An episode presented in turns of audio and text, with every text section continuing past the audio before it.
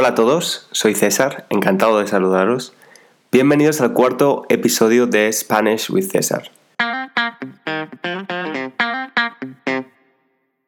Si es la primera vez que me escucháis, comentaros que el objetivo de este podcast es ayudar a las personas que aprenden español, especialmente a los estudiantes de nivel intermedio.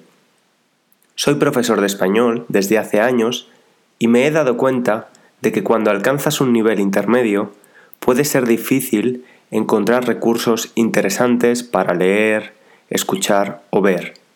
En este podcast hablo de temas que me parecen interesantes y espero que también lo sean para vosotros.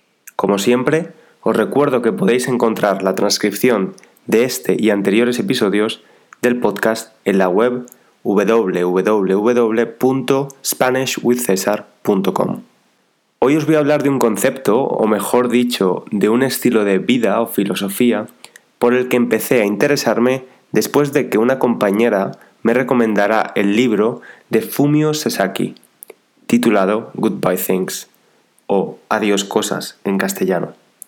En este libro, el autor japonés explica qué es el minimalismo y cómo ha cambiado su vida. De esto ya hace casi dos años, y puedo decir que es uno de los libros que más influencia ha tenido en mi vida. Los que me conocen saben que me siento muy orgulloso de decir que soy minimalista. Forma parte de mi identidad. Cuando alguien me pregunta qué es exactamente para mí el minimalismo, siempre respondo que el minimalismo es darse cuenta de que el valor de las cosas físicas y sobre todo la sensación de felicidad que éstas nos dan tienen una duración muy corta. Os daré un ejemplo. El iPhone 11 acaba de salir al mercado hace unos días.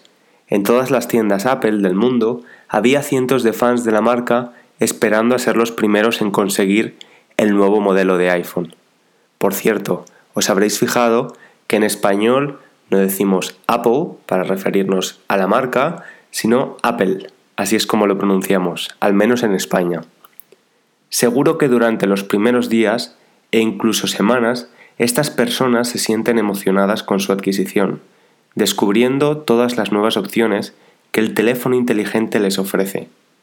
Sin embargo, esta sensación desaparece cuando el objeto ya no es algo nuevo para nosotros, es algo efímero. Lo mismo pasa cuando compramos una prenda de ropa que nos encanta, una camisa por ejemplo.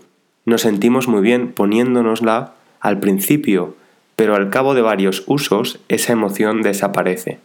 Además, tener el último modelo de iPhone también garantiza un cierto estatus, da cierta información sobre nosotros. Somos personas modernas, con estilo, nos gusta la tecnología, tenemos dinero suficiente para poder comprar este teléfono, etc.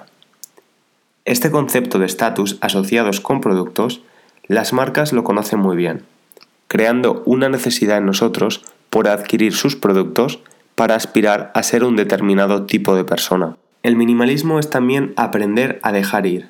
Muchas veces conservamos un objeto físico por los recuerdos que nos trae más que por su función. Así, guardamos, almacenamos y conservamos un montón de cosas por su historia y no por su uso real. Por ejemplo, pueden ser libros que leímos una vez y jamás volveremos a leer, pero que no queremos dejar ir ya que nos los regalaron personas que creemos. Si tuviera que resumir cuáles son los beneficios que el minimalismo ha traído a mi vida, mencionaría la paz mental en primer lugar. En español decimos, no es feliz el que más tiene, sino el que menos necesita. Obviamente el minimalismo no solo favorece a la persona que lo practica, sino también al medio ambiente en general. Se trata pues de una práctica sostenible. ¿Habéis oído hablar alguna vez de las tres Rs? Sí, R como la letra, por la que empiezan los nombres Rocío o Ramón. Se trata de una propuesta de hábitos de consumo que hizo popular la organización Greenpeace. Estas tres R son reducir, reutilizar y reciclar. De estas tres acciones, ¿cuál creéis que es más favorable para el medio ambiente? Efectivamente, es reducir el consumo, y esa es una de las bases del minimalismo. Muchos de vosotros estaréis pensando que el concepto de minimalismo parece muy utópico, ya que si todos fuéramos minimalistas, la economía sufriría una gran recesión. ¿Y si os digo que esto no tiene por qué ser así?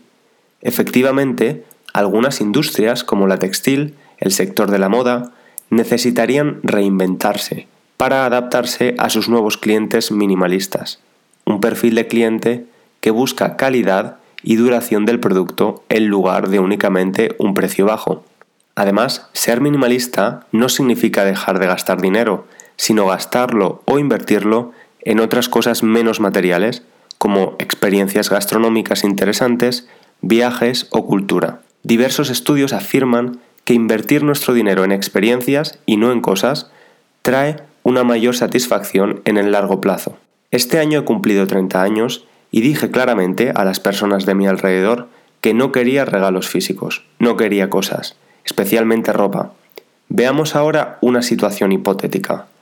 ¿Qué coste real habría tenido que alguien me hubiera comprado unos pantalones vaqueros por mi cumpleaños? El coste para la persona habría sido el precio de los pantalones, digamos entre 20 y 50 euros.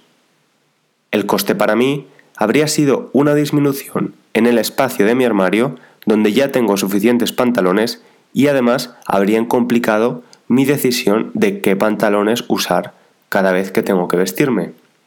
Pero más importante, el coste ecológico habría sido de entre 2.000 y 3.000 litros de agua necesarios para producir un par de pantalones vaqueros.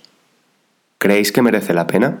Yo sigo haciendo regalos, especialmente libros, ya que siempre puedes regalarlos, donarlos o venderlos, o incluso algo más minimalista todavía. Por ejemplo, una suscripción a Spotify Premium. También puedes regalar experiencias, como un masaje o una visita a un spa. Si estáis interesados en el tema y os gustaría saber un poco más, Además del libro de Fumio Sasaki, os recomiendo ver el documental disponible en Netflix Minimalismo, las cosas importantes. Creo que explica muy bien los conceptos básicos de esta filosofía de vida. Yo sigo aprendiendo cada día de los beneficios de este estilo de vida. Ahora estoy a punto de empezar a leer un libro que se llama Minimalismo Digital, que me recomendó una de mis estudiantes. Quizás haga un episodio de podcast sobre este tema en el futuro. Y hasta aquí el cuarto episodio de Spanish with César. Espero que lo hayáis disfrutado y espero también vuestros comentarios y preguntas en www.spanishwithcesar.com. Allí también podréis encontrar la transcripción de este episodio. Un saludo y hasta la semana que viene.